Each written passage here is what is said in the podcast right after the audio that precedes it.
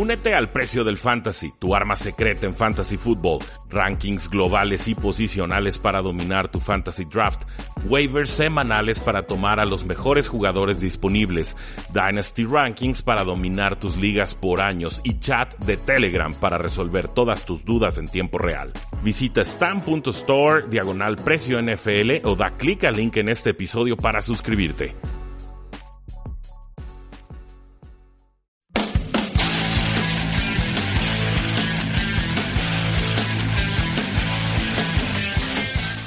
Saludos a todos y bienvenidos a un programa más de Tres y Fuera y hablemos de fútbol, donde nos vamos a dedicar a platicar sobre todo lo que sucedió en la semana 13. Confieso que fue una semana larga, que estoy un tanto cansado, que hubo una doble cartelera de bodas este fin de semana, pero si hay algo que me llena de energía es poder platicar con Chuy sobre la NFL. ¿Cómo estás, Chuy?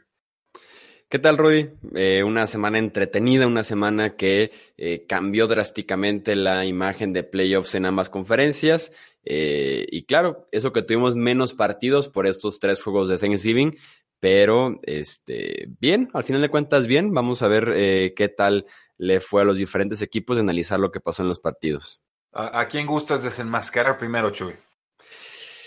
Hablando justamente de desenmascarar, creo que se podría iniciar en el Sunday Night Football, donde tal vez eh, vimos una versión diferente de ciertos equipos, donde se sintió la realidad más fuerte por parte de otros. Entonces, podemos iniciar justamente en Houston, la victoria de los Texans, 28 puntos a 22 ante los Patriots.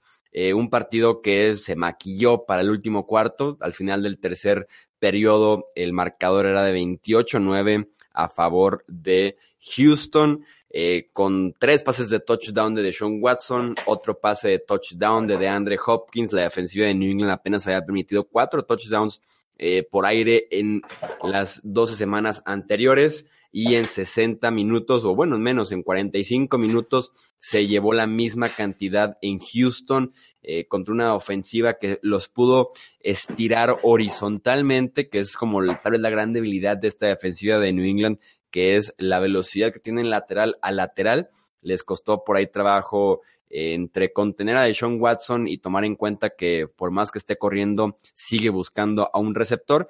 Y después la estocada final que fue con un bombazo vertical. La cobertura no fue nada mala por parte de Jonathan Jones, pero rastrear un pase puede ser bastante eh, complicado. Y de ahí vienen entonces los eh, puntos de Houston que se lleva esta defensiva de New England, que son 28 en total. Sí, eh, hay mucho que reflexionar aquí, Chuy. Te podríamos dedicarle dos horas y estoy seguro que seguirían saliendo puntos. Yo, yo noté que el Blitz Cover Zero el Cover Zero Blitz que acostumbran los Patriotas sin safeties eh, no les funcionó en este juego porque Deshaun Watson estaba tocado por una varita mágica. Tiene una precisión increíble en los pases intermedios y profundos que eh, castigaban a los Patriotas por el atrevimiento de no tener algún colchón en la zona posterior de la defensiva. Por supuesto, la, velocidad de los receptores, su capacidad de generar separación eh, inexistente, más allá de Julian Edelman, a quien le ponen doble marcaje y se acaba la ofensiva de los Patriotas. James White tratando de, cubrir algo, pero si James White se convierte en tu arma principal, eh, pues creo que tienes un serio problema. Tom Brady puede haber lanzado hasta tres intercepciones en, en este partido un buen partido para los Texans. O sea, se quita la malaria de perder contra Bill Belichick tantas veces. Eh, yo por eso descontaba las posibilidades de Texans en este eh, partido. Pero sí, ya, ya los problemas ofensivos de los Patriotas queda bastante claro que eh, se les acaba el tiempo para arreglarlos. Yo, yo no veo por dónde, porque ni hay la línea ofensiva del año pasado, ni hay salud, y tampoco está Sonny Mitchell como la temporada anterior en esa postemporada. Sí, un Tom Brady frustradísimo, eh, un grupo de receptores sin química al estar jugando con eh, dos novatos, con Jacoby Meyers y Kill Harry, con un receptor que llegó hace apenas un mes, que es Mohamed Sanu, y sí, Edelman entre lesiones y que está eh, siempre con doble cobertura porque esa es la ruta que deben de seguir, y en la posición de la cerrada que en Inglaterra tampoco tiene mucho que ofrecer después de la salida de el que es tal vez el mejor Tyrant en la historia de la NFL, tienes a un a la cerrada que estaba eh, retirado, que tiene ya, eh, que está más cerca de los 40 que de los 30, eh, y además un Lacos que se dedica a bloquear realmente gran parte del partido. Entonces, por ahí vienen las frustraciones ofensivas de Nueva Inglaterra, aunque por lo menos en las últimas dos semanas es tal vez el mejor nivel que le he visto al juego por tierra, ya Sonny Mitchell específicamente. Y si retomamos lo que pasó en 2018, la ofensiva en Inglaterra es justamente en diciembre, para el cierre de la semana 15, 16 y 17, que toma su identidad ofensiva que al final de cuentas los marca y les permite ganar el Super Bowl prácticamente en enero y en febrero, que es el juego por tierra fuerte con Sonny Mitchell. Eh, obviamente la línea ofensiva no es la misma en cuestión de nivel, pero poco a poco ha trabajado más el juego por tierra. Veremos si se suben otra vez a este tren eh, para diciembre y tratan, y tratan un poco de retomar esa identidad ofensiva eh, terrestre como el año pasado. Sí, yo, creo que lo van a intentar y creo que esa tiene que ser la, fórmula porque Tom Brady a los 42 años eh, pues le, faltan muchas piezas alrededor y obviamente hay, yo veo síntomas claros de, regresión, no tan graves como en un Philip Rivers quizás, pero, pero ahí están. Eh, si tuviera que apostar, yo creo que no, no lo van a lograr. Eh, no me gusta apostar contra los Patriotas porque año tras año nos, nos en la boca los que creemos que se les puede estar acabando el gas, pero comienzo a sospechar que ahora sí, veremos. Sí, de los problemas que hemos visto en otras temporadas, parece que estos eh, son los más graves o los que tienen menos respuestas para responder eh, las dudas que se les están presentando. Eh, en el que fue calificado como el partido de la temporada, en el que muchos decían es el Super Bowl adelantado. Los Ravens vencieron 20 a 17 a los 49ers con un gol de campo en los últimos segundos de eh, Justin Tucker para justamente darle a Baltimore el triunfo y también el primer sembrado en la conferencia americana, un partido complicadísimo por las condiciones del clima. Lamar Jackson la pasó mal eh, cuando se trataba de lanzar el ovoide, pero lo hizo muy bien corriendo, supera nuevamente las 100 yardas, eh, otra vez se mete a la zona de anotación corriendo, entonces en esa parte cumple Lamar Jackson, pero a mí me gustó muchísimo el partido de San Francisco. Eh, en la línea de golpeo se establecieron por completo sobre la defensiva de los Ravens. Eh, Raheem Monster promedia 7.7 yardas por acarreo. Creo que Jimmy Garapolo tiene sus mejores actuaciones, tomando en cuenta el nivel del rival, la dificultad del partido, del clima, del estadio. Es tal vez de los mejores partidos que ha tenido en su eh, corta carrera todavía en la NFL. Y creo que merecía más San Francisco se quedan realmente a una cuarta oportunidad fallida de tener la última posición, de tener una oportunidad de ellos eh, ganar el partido en los últimos segundos. Al final de cuentas, se lo lleva Baltimore, pero creo que la elección podría ser importante para San Francisco más que para Baltimore. Sí, e, este fue duelo de titanes, de, pesos pesados en la lluvia, o sea, de cambio de golpes. Eh, eh, oportunidades de cuarto down fallidas por ambos lados. O sea, fue, fue un juego tenso con verdadero eh, clímax y sentido de postemporada. Gana Baltimore porque es puntual en sus aciertos al final del partido, sí, pero por ahí una intercepción, perdón, un fumble de Jimmy Garoppolo también. bueno, creo que con ese no fumble de Jimmy Garoppolo o sin ese fumble hubieran ganado el partido. Me daba esa impresión porque San Francisco empezó muy fuerte este duelo y me daba la, la, idea de que Baltimore, eh, conforme avanzaba el, partido, se iba sentando mejor en el campo. No mucho Lamar Jackson por, por aire, las condiciones no lo permitían, pero igual te corre para 100 yardas y, sigue siendo absolutamente imparable, incluso con esa poderosa línea defensiva que tiene San Francisco. Eh, un, un, duelazo y algunos dirán, ojalá haya reedición. Sí, así es. Muy entretenido este partido y creo que cumplió al 100% con lo que esperábamos, con todo y que la lluvia eh, obviamente afectó el desarrollo del partido. Eh, los Browns tenían una ventaja de 10-0 en Heinz Field, amenazaban con barrer a los Steelers por primera vez desde 1988 en una temporada regular, pero los Steelers dieron pelea, 20 puntos sin respuesta y terminan ganando 20 a 13 este partido. Con Devlin Hodges como su coreback que inició la temporada o inició training camp como el cuarto coreback de este equipo no tomado en el draft.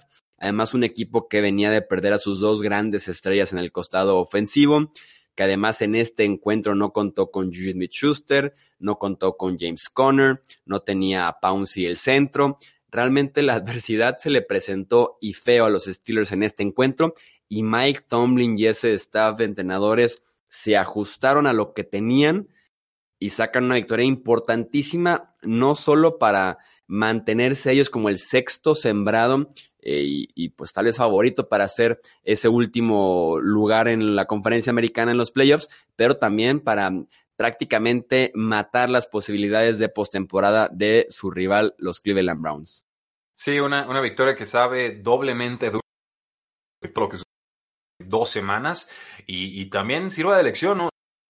Andar usando playeras que a los rivales, ¿no? Sale Freddy Kitchens con una playera que dice los Steelers empezaron el pleito, eh, palabras más, palabras menos, y eso es motivación gratuita y eso es, me parece, es algo que pone en peligro a tus propios jugadores, porque obviamente con exceso de euforia, llamémoslo así, de, de parte del rival, pues les pueden provocar eh, obviamente lesiones y demás. Los Browns adelantan 10 a 0 y después medio tiempo y no, no pasó absolutamente nada. ¿Dónde está Odell Beckham Jr., Chuy? ¿Se quedó tal vez en Nueva York? No, hombre, yo creo que la mente la tiene en Patriotalandia. O sea, en verdad, Nada, de nada, de nada. Si me decías que Jarvis Landry iba a ser el receptor número uno de este equipo, eh, yo me hubiera retirado del análisis NFL y me, me, iba a tomar cocos de una playa, ¿no? O sea, porque no, no, no tiene sentido. Y sin embargo, aquí estamos, el receptor importante es Jarvis Landry o del Beckham. No figura. Sí, así es, Beckham, que eh, creo que tiene seis partidos consecutivos sin 100 yardas eh, aéreas. Es la racha negativa más larga de su eh, carrera. Eh, pasemos ahora a lo que sucedió en Denver entre Chargers y Broncos. Lo de siempre, eh, Chuy, lo de siempre. Lo, lo de, siempre. pero versión nueva. Eh. Esta, esta versión de los Chargers fue, fue nueva. Los Broncos vencieron 23 a 20 a los Chargers y les voy a platicar rápidamente los últimos segundos del encuentro. Eh, los Ángeles, entre una ofensiva medio mal planeada, eh, estratégicamente no fue lo mejor ni en jugadas ni en manejo de tiempo pero consiguen avanzar hasta posición de gol de campo y empatan el encuentro 20 a 20. Eh, dejan solamente nueve segundos en el reloj. Los Broncos dicen vamos a intentar eh, el milagro. Drew lanza un pase largo y Casey Hayward, el esquinero de los Chargers, comete una interferencia defensiva que pone a los Broncos con tres segundos por jugar en la yarda 35 de los Chargers. Brandon McManus patea el gol de campo que le da el triunfo a Denver y así fue como los Chargers volvieron a ser un Chargers. Sí, o sea, me dices, bueno, es que encontraron una nueva forma de perder. Yo te digo, esos son los viejos Chargers, siempre encuentran una nueva forma eh, de perder. Murmullos ahí, este, rumores de que Trevor Taylor se está, está calentando, empezó mal, Philip Rivers mejora hacia la segunda parte del partido. Y notorio también que, que el debuta Drew Locke debuta con, con éxito. No fue impresionante lo que hizo, por supuesto. Sus yardas por intento de pase fueron bastante bajas, pero alcanzamos a ver que Cortland Sutton puede seguir siendo importante sin importar qué quarterback tenga bajo Henry. Esa es la cualidad de un receptor superestrella en, en emergencia. Los Chargers ya no juegan para nada, eh, nada importante, ¿no? Prácticamente están ya descartados de, postemporada, no matemáticamente, pero sí de cuando los vemos jugar. Ni siquiera el regreso de Derwin James le pudo inyectar vida a este. Los Rams que se acordaron de cómo jugaban ofensiva el año pasado y vencieron 34 a 7 eh, Arizona. Jared Goff tiene 424 yardas en este partido y dos touchdowns. Hasta Todd Gurley se acordó de cómo jugaba, casi consigue 100 yardas, se queda en 19 acarreos y 95 yardas. Eh, los Rams que se aprovechan al 100% de que esta defensiva de Arizona no puede cubrir a las cerradas. Tyler Higby también tiene el partido de su carrera. Eh, utilizan muchísimo play action, justamente con un Todd Gurley que estaba corriendo bien, les permite eh, eso. Además de que su defensiva sofocó por completo al ataque de eh, los Arizona Cardinals después de haber permitido 45 puntos ante los Baltimore eh, Ravens. Estuvieron encima de Kyler Murray todo el encuentro al punto de que eh, fue mejor sacar a Murray para mm, que mejor estuviera bien, no se lastimara o no se perjudicara más su actuación que fue realmente pobre contra esta defensiva de Los Ángeles. Sí, y, y preguntarnos, bueno, ¿cuándo van a defender a las alas cerradas los Arizona? ¿No? Llevan media década permitiendo producción a los receptores más irrelevantes eh, ahora fue Tyler Higby que explota por completo en esta eh, ocasión. Tanto Ken Drake como David Johnson vieron acción en este juego, pero 31 yardas, 3 acarreos, 4 intentos de Johnson por apenas 15 yardas eh, nada, o sea, en verdad, si, si, en algún momento los Arizona Cardinals tuvieron juego terrestre, en este juego divisional eh, brilló por su absoluta ausencia. Explota Robert Woods, explota Tyler Higby. Tendremos que ver qué tanto esto es un síntoma de la mala defensiva de Arizona, que es lo que creo que pasó, y qué tanto es una señal de que los Rams pudieran estarse recuperando de cara a una eh, pelea, a una mejor versión de ellos mismos en este diciembre para llegar a, a postemporada. Los Titans jugaron un partido completo en Indianapolis para venir de atrás y vencer 31 a 17 a los Colts. Eh, Derrick Henry corrió para 150 yardas y un touchdown. Se recuperó de un fumble eh, tempranero cerca de la zona de anotación de los Colts. Y además los equipos especiales de, los Titans bloquean un intento de gol de campo que regresan hasta las diagonales que termina por ahí darle la vuelta al partido y ya después el encuentro se sella, se pone en la congeladora con un bombazo de 40 yardas de Ryan Tannehill a Calif Raymond. Los Titans que también están dando pelea muy fuerte. Al inicio eh, parecía que puedan ser sorprendidos por estos Colts, pero las lesiones en Indianapolis son demasiadas para poder competir en pleno diciembre sin eh, T.Y. Hilton, sin Devin Fonches, se lesiona además Zach Rogers, ya decíamos a Marlon Mack también estaba fuera eh, por una fractura en la mano, son demasiadas lesiones a la ofensiva de Indianapolis que los están limitando constantemente en las últimas semanas. Das en el clavo, Chuy, las lesiones de los Colts ya son son demasiadas y le piden demasiado a Jacoby Brissett, que es un quarterback adecuado, pero todavía no está para estar elevando el nivel de todos sus compañeros cuando se le están lastimando jugadores en cada tercer snap. Eh, no pudieron establecer el juego terrestre con Jonathan Williams, y no, pero no se vayan con la finta del marcador. O sea, sí, Titans 31, Colts 17, el juego estuvo cerrado casi todo el encuentro. Entonces, los Titans oportunos con sus equipos especiales, Ryan Tannehill sigue eh, enrachado de alguna manera y ahora pues amenazan peligrosamente con tomar la, la Sur y sobre todo con hacerse un lugar en el, en el comodín yo, yo sí le tengo mucho respeto a esta versión de los Tennessee Titans con, con Ryan Tannehill. Creo que son de de veras. Sí, ya platicaremos en la previa de lo que les espera a los Titans, pero sí, con Tannehill, esta ofensiva tiene juego aéreo, ya tenía juego por tierra con Derrick Henry, le sumas ahora esta segunda dimensión a la ofensiva que ni eso te podía dar Marcus Mariota y empiezan a ser complicados en eh, Tennessee. Eh, los Redskins vencieron 29 puntos a 21 a los Panthers, que otra vez tenían primera y gol adentro, la yarda 5 con menos de un minuto por jugar, y no ah. pudieron entrar a la zona de anotación en cuatro oportunidades para justamente evitar la sorpresa. Ya les pasó esta situación en Green Bay, les pasó contra Nueva Orleans recientemente y ahora se suma Washington a eh, la lista.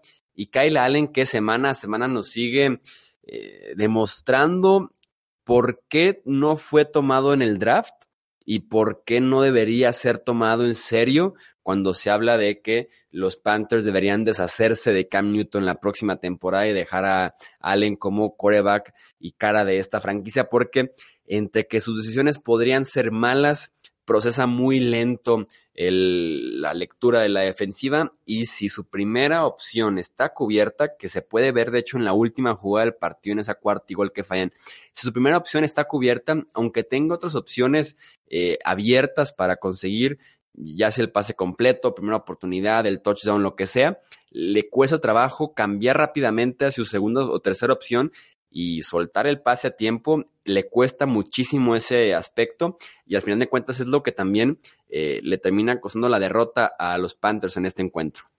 Sí, Chuy, eh, creo que ya la mayoría estamos a, bordo en la idea de que Kyle Allen es un excelente suplente, eh, pero un titular de, de, bajo calibre. ¿Por qué? Justamente por eso, en esa cuarta oportunidad tenía un receptor completamente abierto en el lado derecho, hacia un flat, no había ningún defensor a la redonda y yo vi el casco de Carol Allen, ¿eh? sí volteó a verlo y decidió no pasar y todavía no sé por qué se echa de reversa, reversa, reversa y lo capturan, eh, pasa la yarda 3 hasta la yarda 26 y ahí se acabó el partido y acaba incluso con un fumble. Eh, no, no me explico del todo cómo pierden las Panteras, Chuy. Se adelantan al marcador 14 a 0 y luego los Redskins les empiezan a correr una y otra y otra y otra vez. Una intercepción de Allen que casi acaba en pick six y los dos corredores de Redskins acaban con más yardas que Christian McCaffrey. Entonces, eh, sí, digo, eso es lo que necesitaba Washington para poder ganar, correr a la, peor defensiva terrestre de toda la campaña. Pero aún así Carolina tenía todo bastante controlado y en, un instante se le volteó el guion de juego. Eh, preocupante, yo ya lo dije en Twitter, no me anden vendiendo a Newton, eh, que yo creo que a la hora de la verdad se van a ir todos menos él. Sí, podría eh, ser interesante lo que pase con un seguramente nuevo staff de entrenadores, pero Camilton se debe de quedar sí o sí eh, con los Panthers. Eh, Tampa Bay vence 28 a 11 a Jacksonville. Este partido que en dos cuartos estaba resuelto entre que inició rápido la ofensiva de los Bucks y Nick Foles tenía tres entregas de balón antes del medio tiempo la ventaja era de 22-0, al final de cuentas el marcador es de 28-11 y eh, Jacksonville que decide ir con Gunner Minshew después del medio tiempo. Al final de cuentas, eh, la magia de Minshew no es suficiente para darle la remontada a los Jaguars y Tampa Bay que está eh, cerrando el año bien, como normalmente lo hace James Winston, que es cuando empieza a engañar a sus coaches, a analistas, periodistas y demás, de que podría ahora sí la próxima temporada ser la buena para él después de un buen cierre de campaña anterior. Eh, lo está haciendo otra vez James Winston. Bueno, si, si quieren repetir la fórmula, se divierten porque yo ya me bajé de ese barco. Y te acuerdas la temporada pasada que dije, bueno, hay que darle más tiempo a James Winston. Esto es lo que es, o sea, nos va a lanzar tres intercepciones en algún juego y luego nos va a lanzar tres touchdowns. Y si estás satisfecho con eso y puedes estarlo, ¿no? es difícil conseguir un quarterback que la NFL, no hay ningún problema.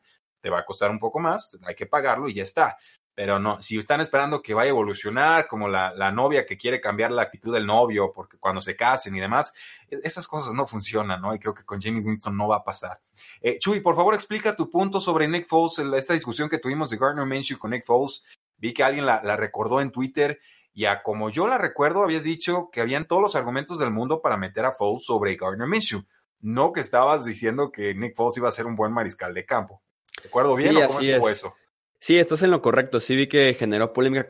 Cuando recién pasó y ahora que también tuvimos esta semana con Nick Foles, yo explicaba o más bien trataba de defender los argumentos eh, para meter a Nick Foles cuando estaba regresando de lesión. ¿Por qué? Porque se lesionó jugando bien contra los Chiefs en la semana 1 y Minshew cerró su paso como titular eh, jugando bastante mal, después mm. sobre todo de un partido desastroso contra Houston en Londres. Entonces yo defendía el hecho de que Nick Foles tenía que ser titular en cuanto regresara de eh, la lesión, que fue el caso. Ahora, ya que vemos a Nick Foles con tres partidos desastrosos, estoy totalmente de acuerdo que es mejor opción ahorita Minshew que Nick Foles, evaluar el futuro que tienes con Minshew y dejar para el off-season la discusión de qué hacer con Foles porque su contrato no te permite hacer prácticamente nada al menos de que lo, lo, intentes cambiar o algo por el estilo. que tendrías que meterle por ahí como una segunda ronda para que alguien se anime, o sea, uh, paquetar a Foles con una segunda ronda y que alguien te dé ahí. ¿no? Hay, hay, como 50 ahí pendientes de pago. ¿Y a quién podrías mandarle a Nick Foles? Pues Esa es la este, pregunta. O... Pues no sé si los osos de Chicago vayan a liberar algo de dinero, pero son los primeros que me vienen a la mente. Lo complicado con Chicago es que sí, la necesidad está ahí, pero tienen los entre no sé qué, no sé realmente el precio de Foles, porque Chicago no tiene tantos picks, sobre todo altos. Eh, pero sí, si te empaquetan a Foles con una segunda, eh, ¿qué estarías pagando por una cuarta, una quinta? Algo, algo por el estilo. Para comerte tanto dinero garantizado. Sí, bueno, y esto es asumiendo que Gardner Minshew sea la respuesta, porque si no mejora esta campaña aún con su regreso, posiblemente estén los Jaguars buscando un quarterback en el draft qué costosas decisiones de los Jaguars últimamente con eh, los quarterbacks, ¿no? Si sumaras todo lo que le pagaron a Blake Bortles de ese muy mal contrato, y si sumas ahora lo que le están pagando a Nick Foles en este contrato que se ve tal vez igual de mal, pensarías que eh, tienen al mejor quarterback de la NFL y por eso están gastando tanto en la posición de quarterback, ¿no? Sí, sí bueno, ha pasado con los Washington Redskins que le están pagando a Alex Smith y a Cole McCoy, eh, disculpen, eh, a Case Keenum. A Case Keenum, sí, o sea, le están pagando a todos y ninguno de ellos juega para, para el equipo de forma titular. O sea, quieres ser un mal equipo y mantenerte con un mal equipo, dale malos contratos a jugadores que no lo valen. La mejor forma de quedarte malo eh, a nivel competitivo, creo que es pagarle contrato de superestrella a un quarterback promedio o, o inferior. Y el tema aquí es que hay equipos que aparentemente no se saben ni siquiera autoevaluar, Chuy. Y creo que pasó con los Ángeles Rams, con Jared Goff, y creo que pasó ahorita con los Jacksonville Jaguars, y creo que en su momento pasó con los Washington Redskins. Y, así ha habido una serie de, decisiones en las cuales le pagan un dineral al mariscales de campo que todos sabemos que no valen eso y que no elevan el nivel de los compañeros a ese nivel. Y, cuando no rinden y no puedes gastar en otras posiciones, pues te quedas siendo malo tres o cuatro o cinco campañas. Entonces, eh, sí, aquí tenemos que entrar a un tema de, cómo administrar el dinero, el salary cap y la toma de decisiones y la autoevaluación y demás. Eh, pero sí, es el purgatorio que Jacksonville se ha autoimpuesto. Nadie los ha obligado a darle ese dinero ni a Blake Bortles, ni a Nick Foles, ni a nadie. Y aquí están. Sí, no, tener en tu tope salarial al mismo tiempo contratos de Bortles y de Foles sin que sean realmente ninguno de los dos la respuesta Y sí, la respuesta tal vez siendo un coreback de sexta ronda que apenas gana 600 mil dólares anuales, es hasta vergonzoso para la gerencia eh, de los Jaguars, que está siendo liderada por Tom Coughlin y que también podría salir este mismo offseason junto a todo el staff de entrenadores de Doc Marrone, incluyendo al mismo eh, Doc Marrone. Eh, los Packers vencieron 31-15 a los Giants en un partido con nieve en el Stadium. Sí, hermosísimo, ¿no? Con la, la postal de fútbol y nieve siempre van a ser bastante bonita a menos que estés sentado en la grada y ya tengas unos 20 centímetros de nieve mm. en, en cada hombro, ¿no? Que ahí si se acumula puede ser un problema. Pero eh, quien acumuló yardas fue Aaron Rodgers contra esta secundaria de eh, los Giants, también cuatro pases de touchdown, incluyendo dos a Davante Adams. Allen Lazar, que responde en momentos importantes de este partido que estuvo cerrado. Hubo un tiempo en el que iba 7-7, después Green Bay estaba apretado 17-13 ganando a Nueva York, se la juegan en cuarta y 10 y termina siendo jugada hasta de touchdown. Entonces, complicado el partido para Green Bay, sobre todo por la parte del clima, pero eh, como dijo Aaron Jones, los buenos equipos no pierden dos partidos consecutivos y Green Bay cumple con eso. Sí, le están dando más toques de balón a Jamal Williams. Ojo ahí, está jugando bien y creo que está siendo subestimado en esta temporada el buen llamado, como en algún momento sucedió con Mark Ingram. Y yo vi un mariscal de campo que sabe jugar en nieve y otro que creo que nunca había visto nieve en su vida. ¿eh? No sé si es, compartes la impresión, Chuy, pero tres entregas de balón, una victoria bastante cómoda de los Packers ya después de que se, se, se desmarcan. Eh, yo esperaría ver más síntomas de mejora en esta ofensiva de, de, los gigantes, sobre todo con estando recuperando efectivos, pero Saquon Barkley completamente contenido, Evan Ingram no aparece. Y pues tenemos que ahora sí que ver a, a Smith, una ala cerrada suplente como el líder receptor del equipo, ¿no? Con 6 de 8 targets para 70 yardas. Eh, o sea, sí entiendo novato, lo que quieran con, con Jones, pero eh, no hay mejora. Y hay muchas entregas de balón y eso hace pensar que no es el futuro de la franquicia. Comparto contigo eso, ¿eh? entre que la manera en la que estaba lanzando, eh, cómo sus pases estaban muriendo en el aire, sí parecía que Daniel Jones en su vida eh, había pasado en, en, la nieve y que realmente estaba teniendo un momento complicado en MetLife Stadium el pasado domingo. Eh, Cincinnati ya no es el último equipo que no tiene victoria en la NFL. Eh, ya todos tienen por lo menos un triunfo después de que vencieran 22 a 6 a los Jets de Nueva York. Eh, los Jets que han perdido contra los Dolphins que estaban 0-7 y ahora pierden contra los Bengals que estaban 0-11. Eh, es tal vez la estadística más penosa que podemos tener este año en la NFL, sobre todo cuando los eh, Jets estaban encendiendo un poco, se estaban enrachando recientemente con tres partidos muy buenos a la ofensiva. Ahora solo le pueden hacer seis puntos a la defensiva de los Bengals. Sí, esto, es, esto es vergonzoso, Chuy. O sea, por cómo empiezas a, a, disculpar a unos Jets de Nueva York que pierden por tantos puntos contra Cincinnati, que sí recuperaba Andy Dalton y es un coreback eh, promedio, ¿no? La línea Mendoza de corebacks en la NFL, lo entiendo. Pero son los Cincinnati Bengals, o sea, no, no frieguen. estos Jets de Nueva York, en serio, eh, eh pérrima actuación. No pudieron ni siquiera acercarse, ni siquiera entrar a una zona roja de los Cincinnati Bengals, Chuy. Todos los equipos le habían anotado 16 o más puntos a los Bengals. Los Jets se quedaron en 6. Eh, híjoles. Eh, han mostrado ligeros síntomas de mejora los Cincinnati Bengals en líneas generales, nada del otro mundo, pero eh, creo que en, general sí responden anímicamente al regreso. Y ojo ahí, eh, regresa John Ross, semana 14 para los Bengals, solamente para ver si puede refrendar esa condición de receptor número uno en fantasy football que llegó a tener antes de que se lastimara en la semana 4. Pasamos entonces a otra de las sorpresas en la NFL esta semana, que fue la victoria de los Miami Dolphins 37 a 31 contra las Águilas de Filadelfia. El partido perfecto de Ryan Fitzpatrick. Su primer intento en este encuentro lanzó una intercepción, literal la primera jugada eh, del encuentro, intercepción de Ryan Fitzpatrick, pero después rebota, se apoya de Devante Park, que está teniendo un temporadón, y terminan metiéndole 37 puntos a las Águilas de Filadelfia que se comieron tal vez la jugada del año, un touchdown del despejador de Miami al pateador de Miami. Así de así de raro suena, así de raro, bizarro, no creíble suena esta jugada, pero hubo un touchdown del despejador al pateador. Filadelfia que son impostores en este año en la NFL, son simplemente un equipo eh, no, dirías malo, iba a decir no bueno. Lo mismo, o sea, vaso, medio lleno, medio vacío. Eh, eh, es un equipo incompleto, Chuy. Es, un equipo con fallas eh, trágicas y no, no, hay forma de corregirlas, pues, o sea, no, no hay los elementos. Son, son fallas críticas, es la palabra que estaba buscando. Porque a veces puedes tener fallas y a lo largo de la campaña más o menos las vas solventando y entonces no se convierten en tu talón de Aquiles. Aquí con las Águilas de Filadelfia, pues sí, despierta la ofensiva, 31 puntos, pero esa defensiva, la, secundaria había estado mejorando, pero Devante Parker parecía Randy Moss en el campo, y era una y otra, y otra, y otra, y otra, y, en verdad no, había ni respuesta. Mike Gesicki también le estuvo haciendo mucho daño, y ya cuando el punter le lanza un, touchdown a, quien centra la pelota, o sea, apaga y vámonos, ¿no? O sea, mientras más pronto acabe la temporada para Filadelfia, mejor. Pero lo increíble es que Filadelfia sigue en la pelea de la división porque en esa división todos son una bola de maletas. nadie quiere ganarla. Sí, parecía la oportunidad perfecta para que Filadelfia eh, empatara a Dallas con 6 y 6 en el liderato de esa división, que sí, es la más pobre de la NFL por mucho.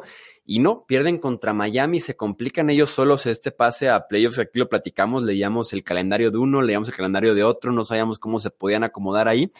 Y al final de cuentas, Filadelfia pierde contra Miami, eh, que está 3-2 en los últimos cinco partidos eh, de la temporada, que no es tampoco ya el equipo más malo del NFL, como si lo fue durante un mes, dos meses de temporada, pero que no el talento que tienen las Águilas no debería estar perdiendo contra el talento que tiene Miami en su roster. Así de simple. Chuy, ¿cierto o falso? Eh, Doug Peterson debería estar en la cuerda floja. Falso. Ok. Estoy, de acuerdo, pero. Super Bowl hace. ¿Qué? ¿18 meses? No, no, no, te mereces estar en la cuerda floja. ¿No te da la impresión de que quizás él no tuvo tanto que ver y más bien fueron los coordinadores? Porque a mí sí, ¿eh? Hay un cierto coordinador que se hizo head coach en Colts y desde entonces como que no encuentra la brújula Filadelfia en la ofensiva ni con Foles ni sin Foles. Sí podría ser, es un muy buen punto este de, Frank Reich. Eh, Jim Schwartz, que también, tal vez tiene madera de ser head coach sin ningún problema, que es el que se encarga de la defensiva. Sí podría ser, pero... Pero ya que hacemos, ¿no? O sea, ya... ya... que, o sea, la, la, defensiva ha mejorado. Después de que estuvo muy lesionada la defensiva al inicio del año, mejoró ligeramente eh, en el último mes de temporada, a pesar de que ahorita se comen 37 puntos de Miami. Pero también culpar a Doc Peterson por un Carson Wentz que perdió por completo la brújula en precisión, en decisiones. No sé, yo no lo vería en la cuerda floja, tal vez un año más así y te la creería, pero en 18 meses no puedes pasar de ser eh, head coach ganador del Super Bowl a ser un head coach despedido y en el momento en el que Philadelphia se le ocurra despedirlo, van a saltar sobre él 20 equipos diferentes. Sí, digo, porque hay necesidades para ese puesto. Yo, yo creo que Carson Wentz tuvo una actuación mixta, no, no la llamaría una actuación mala. Eh, sí falló algunos pases, esto ha sucedido con Wentz a lo largo de la campaña, pero sí estuvo moviendo las cadenas. En realidad, pues la defensa no paró a Miami del segundo cuarto en adelante, no lo sacaban del campo y, pues simplemente Águilas nunca pudo alcanzar. Cerramos la actividad del domingo con el partido entre Oakland y Kansas City, la victoria 40 puntos a 9 de los Chiefs sobre eh, los Raiders, que prácticamente ya amarran con esto los Chiefs la división, tienen ventaja de dos partidos, además de que barrieron a Oakland, así que tienen el, desempate a favor, se podría decir que es una ventaja de tres encuentros eh, en ese caso, y nos quedan ya nada más cuatro semanas, así que es prácticamente ya la división de los Chiefs. Eh, forzaron tres balones perdidos de los Raiders tan solo en la primera mitad. La ofensiva eh, tomó una ventaja de 21-0 al medio tiempo y con eso era básicamente suficiente. Eh, con una actuación muy pobre de Derek Carr que sigue yendo corto, se le dificulta el balón largo desde hace ya un par de temporadas y con eso los Chiefs, como les digo, prácticamente amarran la división. Sí, recuperan salud los, los Kansas City Chiefs y se nota aquí la diferencia de talento y diría incluso de, de cocheo. Eh, pero fue todo por el juego terrestre, ¿eh? o sea, ni siquiera fue con el brazo de Patrick Mahomes. Entonces, eh, ojo ahí, Darwin Thompson, fue, creo que es el, nombre correcto, el novato, tuvo, se vio intrigante, explosivo, contribuyendo cuando se lastima Daryl Williams. Y por ahí le están limitando los toques a LeSean McCoy y no está del todo listo Darwin Williams. Están muy parecidos los nombres de todos los corredores. pero sí, creo que Darwin Thompson en ligas de fantasy fútbol tómenlo y guárdenlo, porque en una de esas hace con la titularidad y nos ganan nuestras ligas. Y para cerrar tenemos la victoria, eh, perdón, 37 a 30 de los Seahawks contra los Vikings. Estaba más bien leyendo el récord de Seattle que quedan con récord de 10 y 2. Se apoderan del segundo puesto de la conferencia nacional como líderes del oeste de esta misma conferencia que se va a poner muy interesante eh, ese cierre. Los Seahawks que otra vez tienen un Monday Night que es intercambiar golpes contra uno de los mejores eh, equipos de la conferencia nacional y con ambos casos han salido victoriosos eh, entre que mm, aciertan eh, durante el partido, después ellos mismos se equivocan y hacen que regresen los rivales eh, en el encuentro. En este caso iban perdiendo contra los Vikings después de un pick six sumamente raro y de muy mala suerte para Russell Wilson. Toman la ventaja de 17 puntos, parecía definitiva, incluso se la juegan en una cuarta oportunidad con un engaño de despeje pero en esa misma serie DK Metcalf que hace una buena y una mala, una buena y una mala práctica en toda la temporada, así ha sido para el novato receptor de los Seahawks.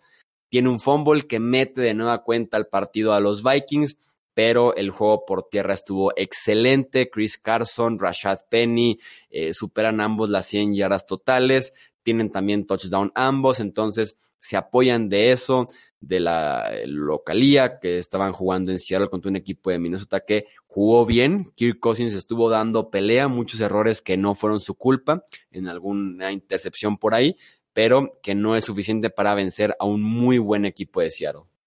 Sí, y esa jugada fatídica en la que se lastiman todos los vikingos, ¿no? Y se les cambia por completo el, guion de juego. Vea que tuitabas al respecto y ahí pierden a Cook, y ahí pierden a Stephon Diggs, y ahí pierden el balón, y ahí pierden todo. Casi remonta a vikingos, hay que concederle ese espíritu de combate. En otros años ni se hubieran acercado en el, en el marcador, pero bueno, se, quedan cortos ahí en el intento con un eh, turnover on downs. Un otro juego con sabor a, postemporada y, ojo con estos Seahawks, eh. o sea, veía en Twitter y son los anti-Chargers porque todos sus juegos los ganan por poquito. Los Chargers pierden todos sus juegos por poquito también. Eh, dos juegos que podrían reencontrarse en un futuro en esta, en esta campaña y, agrego poco porque se nos alargó el, programa, Chuy, pero eh, muchísimas gracias por el análisis de, de, esta semana. Gracias a ti, Rudy. Sin duda alguna, partidos muy interesantes y ese sabor a postemporada cae muy bien ahora que ya estoy iniciando diciembre. Totalmente. Ahora sí, este es el, este es el mes de los campeones, ¿no? Diciembre para entonarse y entonces llegar a pelear por el Lombardi en enero y en diciembre. No olviden seguirnos en Facebook, en Twitter, en Instagram y en YouTube. Suscribirse a estos sus podcasts favoritos de NFL en español y seguir disfrutando de la liga más emocionante del mundo. Porque la NFL no termina y nosotros tampoco. Tres y fuera.